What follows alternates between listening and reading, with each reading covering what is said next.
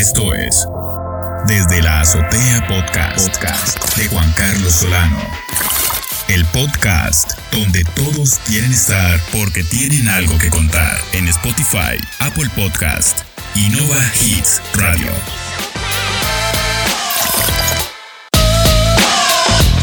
Bueno, Gerald, de, de origen ya de partida, vos en los genes traes el deporte. Pero bueno, ¿cómo es que in- eso que está dentro tuyo revienta? ¿Cómo, cómo arranca Gerald en el deporte? Eh, yo empecé cuando estaba pequeño, como a los 10 años más o menos, en el atletismo.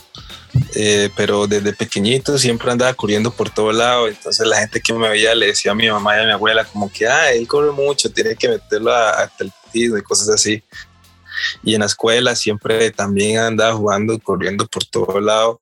Mi mamá dice que cuando estaba en el kinder yo llegué y le dije que no quería jugar más con, con mis compañeros porque jugábamos al lobo, creo que era, que tenían que atrapar a todos y yo le decía que es que a mí nunca me atrapaban, entonces que yo no quería jugar más con ellos. Entonces creo que desde pequeño siempre corrí bastante y ya como los 10 años le dije a mi mamá que, que yo quería empezar a, a entrenar en atletismo porque en eso estaban los Juegos Olímpicos de 2004 en Atenas. Entonces yo estaba viendo atletismo y me gustó mucho. Y ahí sí fue cuando mi mamá me consiguió un entrenador y, y empecé en el atletismo. Interesante, Gerald, porque mencionas a dos figuras muy importantes, ¿verdad? Tu mamá y tu abuela han sido un apoyo siempre, fundamental en todo este proceso. ¿Cuál es el papel que juega también la gente a, tu alrededor, eh, en este caso tu familia, en todo este proceso?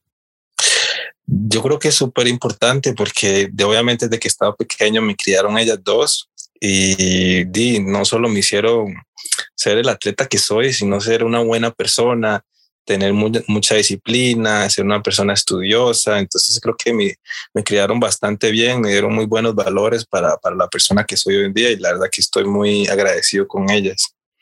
Y ahora has combinado, no solo has combinado, has sabido combinar el deporte también con el estudio, porque también te preparaste profesionalmente, es así, ¿verdad?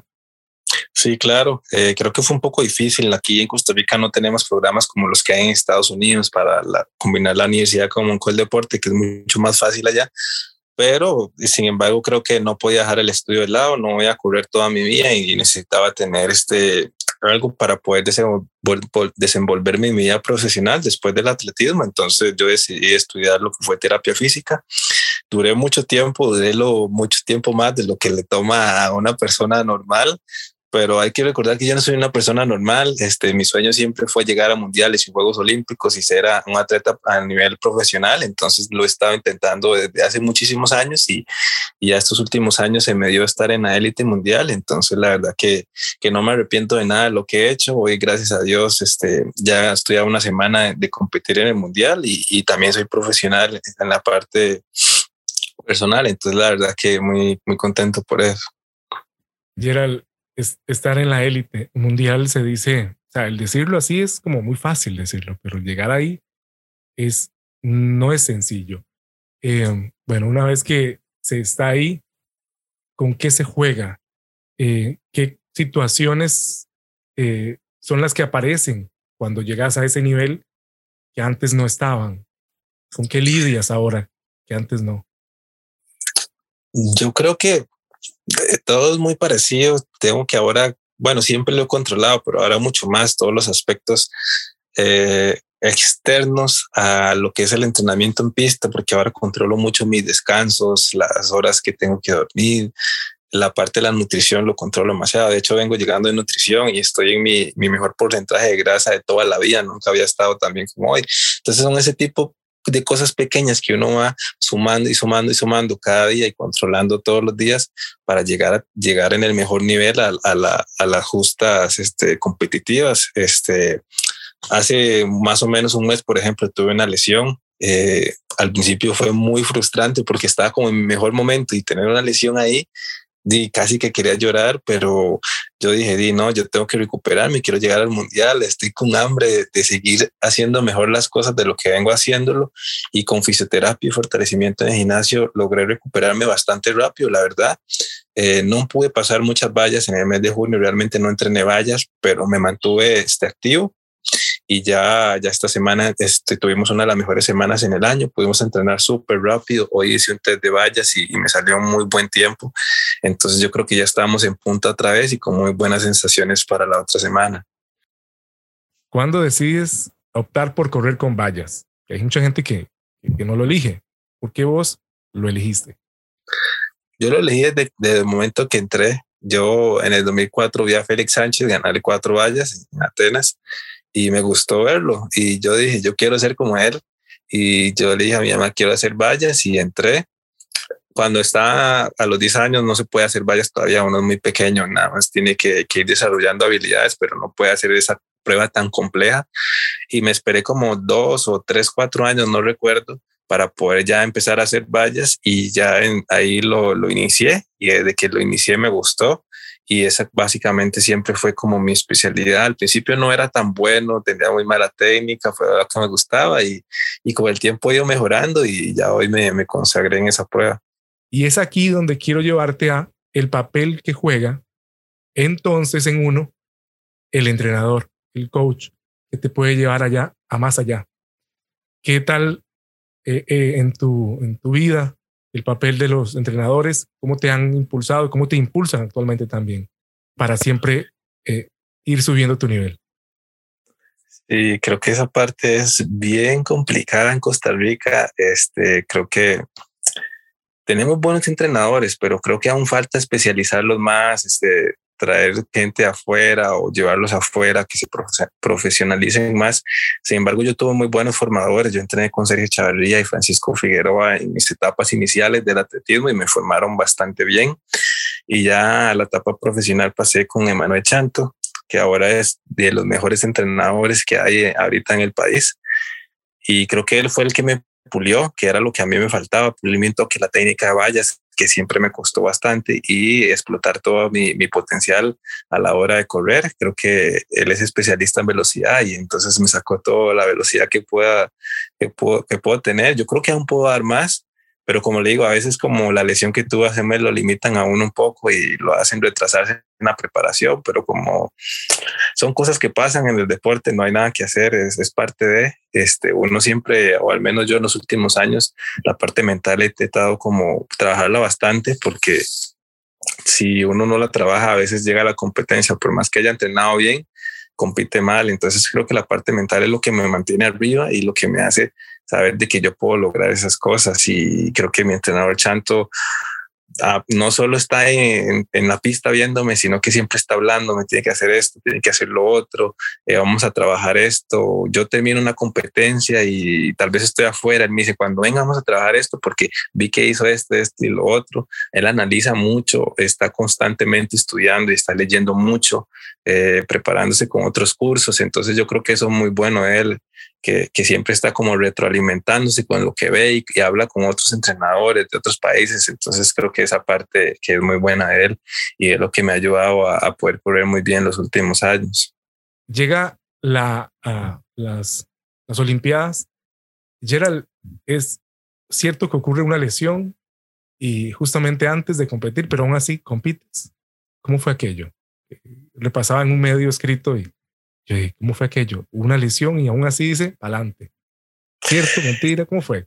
Eh, de, de, tu eh, eh, es difícil porque yo había soñado toda mi vida en ir a Juegos Olímpicos desde que tenía 10 años. En ese momento ya tenía 26. 16 años después cumplí mi sueño de ir y unos días antes di, me fisuré el pie. me dolía bastante, pero no era un dolor como que yo decía me voy a morir. Y cuando fuimos a la clínica a revisarnos, eh, encontramos la, la, fisura. De hecho, ese día yo aplacé demasiado. Desde la mañana íbamos a, la clínica y yo le decía al doctor, no, voy, voy a intentar entrenar. Fui a entrenar y me dolía mucho. Y llegué y me dice, a la clínica. Yo no, voy a ir a almorzar porque tengo hambre. Y después me dice, vamos a la clínica como a las 3 o 4 de la tarde. Y digo yo, ¿sabes que va a hacer algo? El doctor me dice, no, vamos ya porque usted todo el día me está diciendo que, que, que va a ir y no va a ir. Y fuimos y al final salió la fisura en el momento yo estaba muy asustado, estaba como sorprendido. Yo dije, como tanto que me costó llegar aquí y no poder desenvolverme como yo quería, porque yo quería hacer un buen papel. el doctor que me hizo la radiografía, el japonés, junto con el doctor este, Gustavo Castillo, que era el, el, doctor de la delegación de nosotros, los dos concluyeron que, que, ellos dejaban que yo tomara la decisión si quería correr o no. El doctor japonés me dijo que podía correr y que podía que no me pasara nada, pero que podía hacer que se me partiera todo el hueso. Entonces que yo tenía que estar seguro si quería correr o no. Entonces yo dije que yo iba a correr. Yo dije, no importa si me parte el hueso, porque yo, o sea, no pude haber trabajado tanto para llegar aquí y no correr. Yo dije, si tengo que salir a correr en muletas, yo salgo a correr en muletas. Y entonces yo salí a correr. Creo que hice una muy buena carrera para haber estado con una dolencia en mi pie.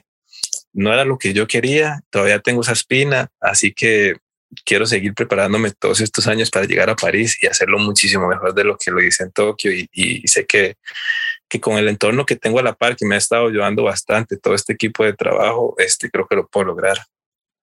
¿Cómo manejas justamente la frustración? Porque e, eso habla, el, el decir, me esforcé para llegar hasta acá y voy a ir a hacerlo, ¿verdad?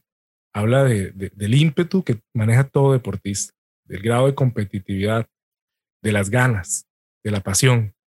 Entonces, ¿cómo has resuelto manejar en tu vida la, frustración de a veces las cosas que aparecen. ¿Cómo te terapeas?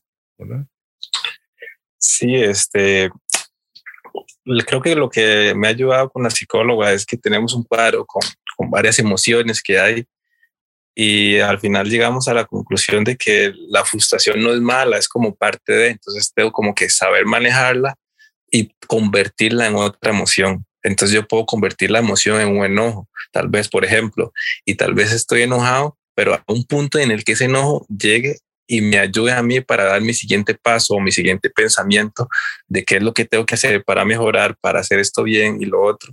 Y entonces creo que, que es ese, eso que me han ayudado mucho en psicología es lo que me ha ayudado a sacar esa frustración, porque muchas veces me frustro y tal vez ya no quiero entrenar, ya no quiero hacer esto, ya no quiero lo otro, pero si no es sacarle provecho a la situación. Entonces esa parte es lo que me ha ayudado a, a controlar las emociones. Este, creo que el deporte es demasiado de emociones, o al menos mi deporte.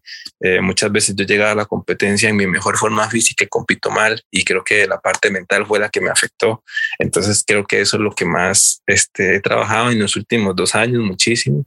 Y por eso creo que hace poco fue que hice el super tiempo que hice gracias a, la parte mental, porque físicamente yo estaba bien, pero la, parte mental era la que no me dejaba dar ese paso para tal vez cumplir el tiempo o, los resultados que ocupaba.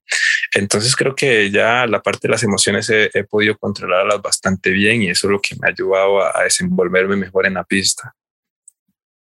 General, Costa Rica se caracteriza por tener eh, mucho talento.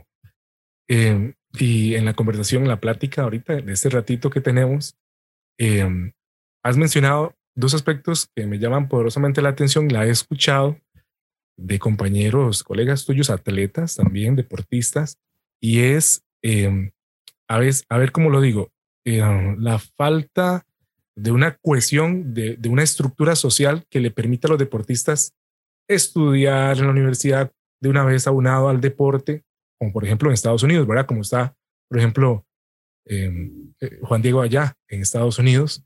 Em, y también la, la parte de la aún más profesionalización de los coach, de los, de los entrenadores. Eh, escuchaba esto de, de Tarik em, Soto también hablar de esto, que es muy importante el rol que el coach puede jugar en la persona, ¿verdad?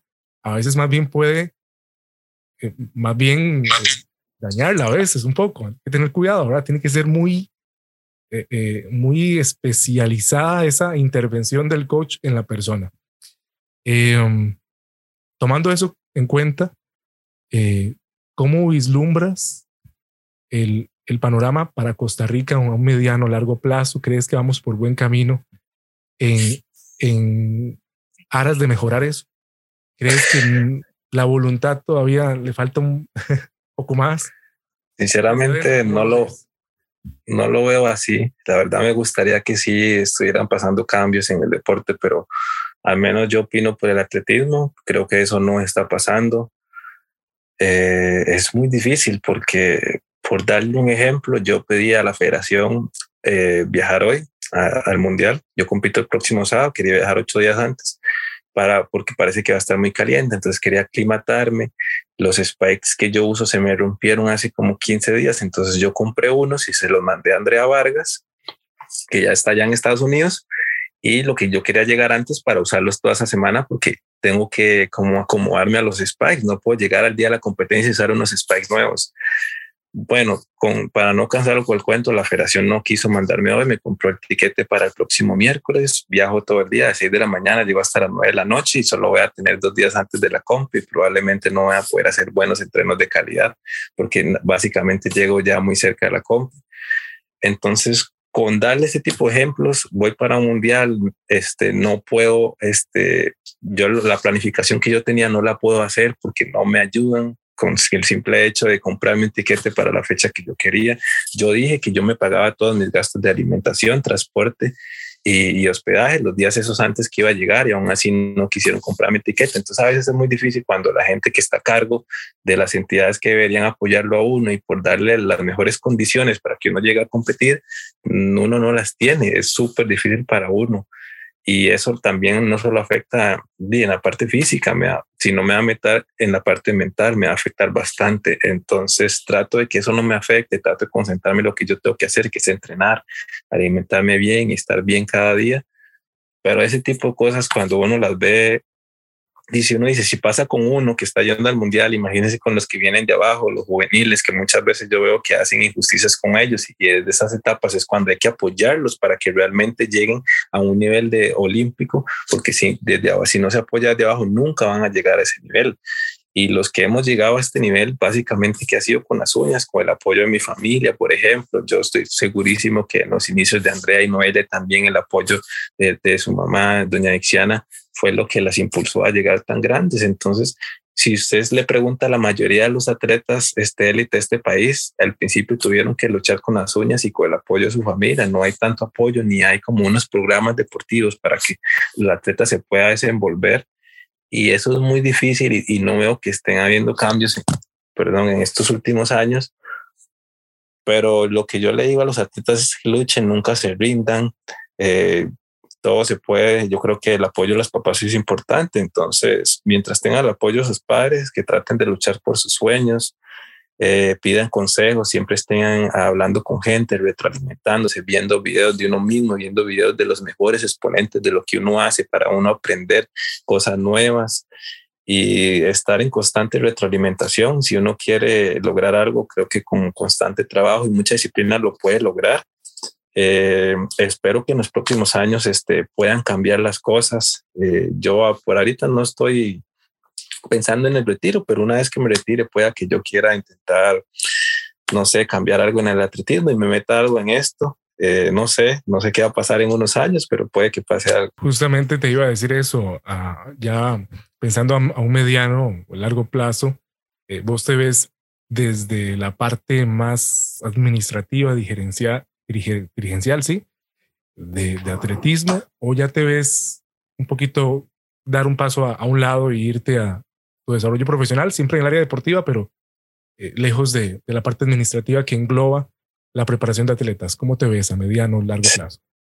realmente no me veo en, el atletismo. Eh, yo creo que ya llevo muchos años sufriendo porque realmente ir a entrenar todos los días no es es nada bonito, uno sufre para llegar a, a, estos niveles, hay que llevar las demandas del cuerpo a un nivel muy alto y es bastante cansado, pero uno nunca sabe qué puede pasar en el futuro. Por el momento yo pienso en mi carrera profesional, de lo que es la fisioterapia, entonces por el momento pienso en eso, pero no sé qué va a pasar en el futuro. Puede ser que yo quiera este, ayudar a las generaciones que vienen de abajo y, y pueda que encuentre camino en, en el atletismo, uno nunca sabe. Gerald, el atleta, el deportista, nace o se hace. ¿Qué piensas vos? Hay que traerlo uno. no? dice, no, yo quiero, yo sueño. Ay, hay un componente. Es una pregunta muy difícil. Es muy, muy, muy difícil. Yo creo que depende de la prueba. Voy a dar un ejemplo. Los 100 metros lisos. Los 100 metros lisos, yo creo que es una prueba genética. Usted tiene que nacer para eso tiene que le voy a dar ejemplo con la misma prueba. Más o menos, si usted se ve a las finales olímpicas, finales mundiales, casi todos son de raza negra. Y de hecho, en la historia, en toda la historia, solo han bajado de 10 segundos tres blancos, si no me equivoco. Entonces yo digo, ya solo por nacer de otro color de, de piel, ya uno tiene una predisposición a llegar a correr por debajo de los 10 segundos. Sea, y es algo que, que son, está ahí puesto, no, no lo estoy inventando yo. Entonces, pruebas de velocidad como 100 metros, 200 metros son pruebas básicamente que genéticas, que, pero pruebas de tal vez de medio fondo, fondo, otras pruebas más técnicas, siento que no es necesario nacer para eso, con muchísimo trabajo se puede lograr. Wow, qué tremendo esto. Bueno, en tu caso la genética lo impulsaba, tu papá inclusive compitió ¿verdad? en atletismo también antes de dedicarse al deporte del fútbol. Sí, tengo entendido que, que él compitió, hacía 400 metros, si no me equivoco. Y mi tío también, eran sumamente buenos. Yo obviamente lo traigo en la sangre. porque yo lo, lo traje de ellos. Mi mamá fue deportista también, mi mamá hizo atletismo, taekwondo, entonces yo creo que lo traía por los dos lados y, la verdad que eso me ha ayudado bastante. Yo creo que la genética sí me ha ayudado, pero yo he trabajado muy duro para llegar ahí. Uno no puede llegar arriba solo con genética. Es como que Usain Bolt hubiera hecho todos sus récords sin haber entrenado. Era imposible. trabajó muchísimo para llegar ahí. Escuchaba en una entrevista hace, hace unos años atrás a Silvia Paul y mm, decía, mira, lo que pasa es que aquí la gente a veces ve la medalla, ve el premio, ve el logro, pero, pero ella decía, hay muchas cosas que, que también no gané, ¿verdad? eh, hay competencias que no gané eh, y es lo que la gente a veces no ve, pero es importante como atleta tampoco olvidarlo. Dice, yo no lo olvido, ¿verdad? A veces te hace tener los pies sobre la tierra en ocasiones. Eh, el fracaso también a veces colabora para, es como un combustible inclusive. Eh, ¿Es así, Gerald? ¿Qué pensás acerca del fracaso? Eh, bueno, en mi experiencia es muchísimo más lo que yo he perdido que lo que yo he ganado. Pierdo mucho, pero todo eso me, me dio mucha experiencia, eh, me dio muchas habilidades para después llegar a conseguir el triunfo. Eh, es imposible ganar todas las competencias o todo lo que uno quiere. Eh, más en un país como el de nosotros, que es un país pequeño y tiene muchísimo menos apoyo que las potencias mundiales de atletismo como Estados Unidos, por ejemplo. Entonces creo que perder una carrera no, no, no hay que echarse abajo. Este, siempre y cuando uno siga trabajando, el momento va a llegar. Entonces, uno pierde en el deporte, uno pierde más que lo que gana, pero cuando gana es muy satisfactorio.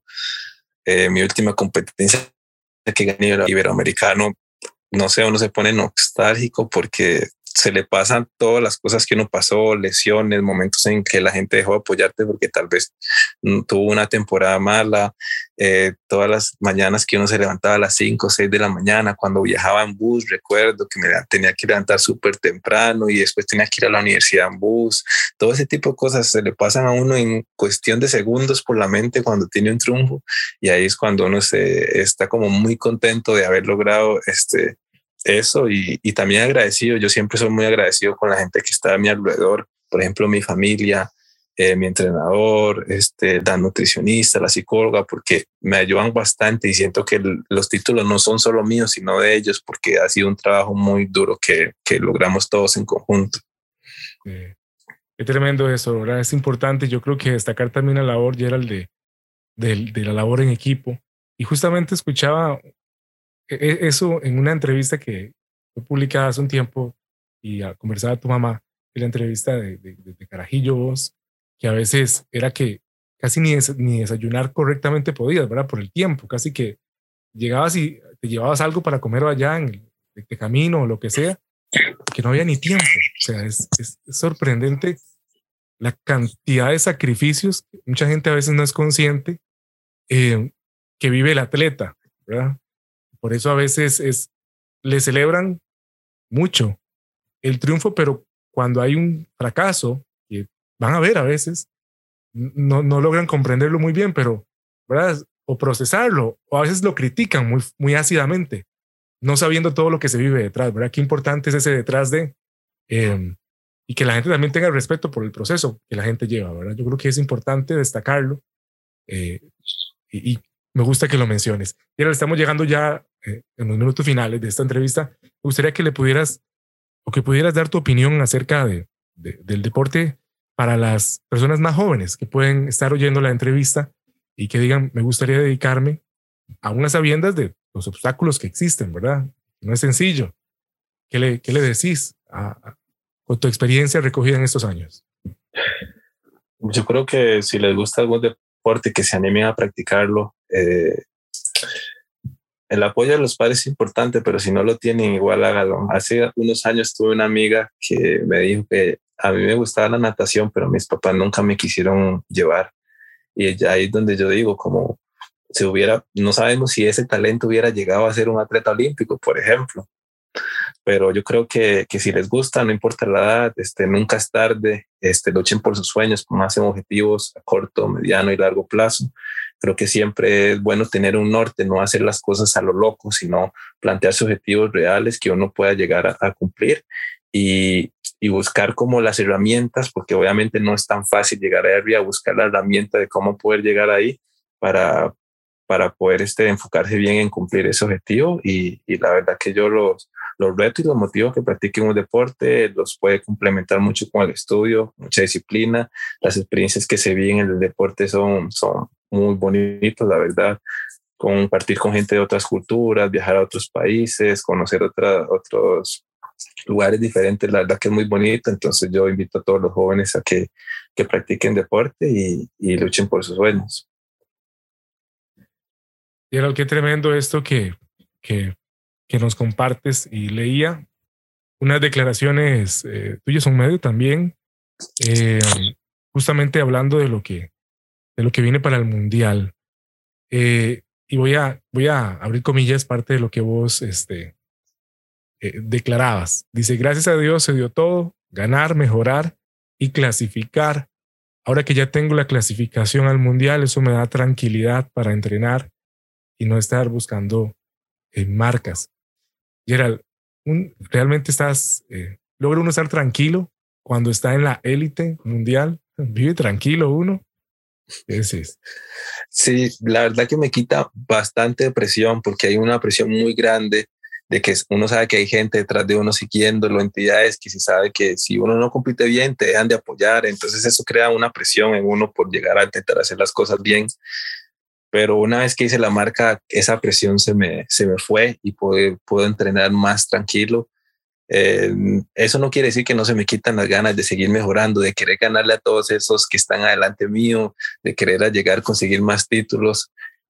Más bien quiero entrenar más fuerte y ser mejor pero por lo menos ya no tengo la presión de, de, que estar buscando una marca o tal vez no conseguirla y cosas así. Y aparte le da a uno mucha seguridad de que uno ya forma parte de esa élite mundial y que ya uno ya es conocido y que ya cuando uno llega a las competencias los saben quién es uno ya. Entonces creo que, que eso me motiva a seguir dándole más duro. Cuando te toque eh, más adelante, dentro de muchos años, a terminar tu tiempo aquí en la Tierra, acabe, ¿Qué, te gustaría que coloquen en, tu lápida? Uy, qué pregunta más difícil. Nunca me han preguntado algo así. Pero no sé, yo creo que yo no soy tan joven, pero digamos que estoy ahí eh, en, como faltan muchos años de vida, entonces yo considero que ahorita obviamente estoy dedicado al atletismo y, mis mayores vivencias han sido en el atletismo, pero mi futuro yo probablemente tenga hijos, una carrera profesional que ejercer y van a pasar muchas más cosas, entonces creo que también voy a madurar más, voy a ser una persona diferente, entonces no sé qué va a pasar en mi futuro, puede ser que que tenga estas medallas a veces son, son pasajeras, son, yo sé que son logros bonitos y todo, pero es algo que, que va a pasar y, y, pueda que yo sea una persona diferente en 20, 30 años, no lo sé. Así que es muy difícil responder eso que, que pongan ahí mi lápida. La verdad no estoy seguro qué decir. Sí, es, yo sé que es difícil, es difícil a veces visualizarlo. Este, pero es interesante, Gerald, poder conversar eh, con vos que eh, has puesto el nombre de, este, este pedacito de tierra, ahora llamado Costa Rica, en alto, junto con otras personas que también han destacado en otras disciplinas, en otras áreas, eh, contra viento y contra marea, ¿verdad? A pesar de las circunstancias que a veces no son del todo favorables, ¿verdad? Como lo conversábamos, como lo platicábamos, pero que a pesar de eso también surgen buenas cosas como el apoyo de tu mamá, de tu abuela, incondicional, eh, y también la vida que te rodea de gente buena, una buena nutricionista en la parte de psicología, un buen entrenador, gente buena también que te, que te ayuda y también esa llama, ¿verdad? Adentro tuya que te hace correr inclusive, aunque te digan que se te puede partir, ¿verdad? Se te puede partir ese hueso en el pie, pero a pesar de eso, eh, sigues adelante. Es, eh, es bastante inspiracional em, esa situación, Gerald. De verdad que quiero agradecerte mucho por compartir este rato acá en el programa y, y desearte el mayor de los éxitos en el mundial eh, que se viene en estos días em, allá en Estados Unidos. Muchísimas gracias por el rato compartir y por los éxitos y espero hacer lo mejor la otra semana y poder representar a Costa Rica de la mejor manera. Bueno, muchas gracias, Yera. La verdad que estés bien, que muchos vientos a favor soplen en todos, en todos los proyectos, ¿verdad? Y ahí estamos conversando. Eh, vas, vas a ver que todo va a salir muy bien en el Mundial y todavía sigue. Faltan muchas más cosas, ¿verdad? Eh, sí, estamos, claro. estamos, a mitad de camino en la vida. Eh, exacto. Muchas, muchas gracias. gracias. Esto fue Desde la Azotea Podcast, el podcast, el podcast que cambió los podcasts.